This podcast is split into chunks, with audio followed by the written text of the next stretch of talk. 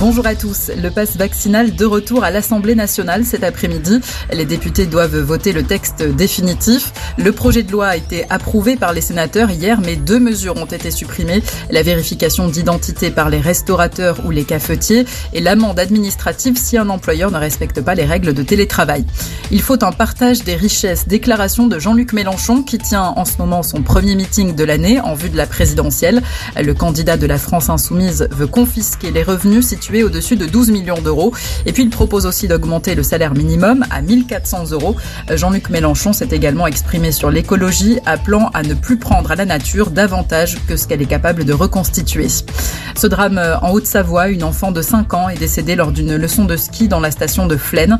Elle a été percutée par un skieur d'une quarantaine d'années qui arrivait à grande vitesse selon le parquet. Il n'a pas réussi à l'éviter. L'homme a été placé en garde à vue en état de choc. L'ancien président du Mali, Ibrahim Boubacar Keïta est décédé à l'âge de 76 ans. Se réclamant de la gauche, il avait dirigé le Mali entre 2013 et 2020 avant d'être renversé par un coup d'État. Les causes de son décès n'ont pas été précisées par ses proches.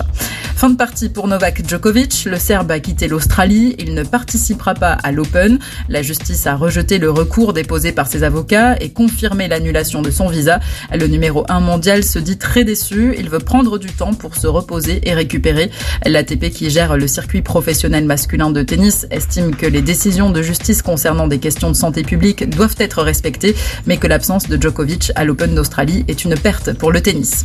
Le foot, 21e journée de Ligue 1, Rennes a largement dominé Bordeaux 6-0 à 17h 3 défis Lyon avant le choc à 21h entre l'Olympique de Marseille et le LOSC. Et puis au programme aussi du rugby, Bordeaux-Bègle se déplace sur la pelouse des Scarlets à 16h15 suivi de Clermont-Sale à 18h30.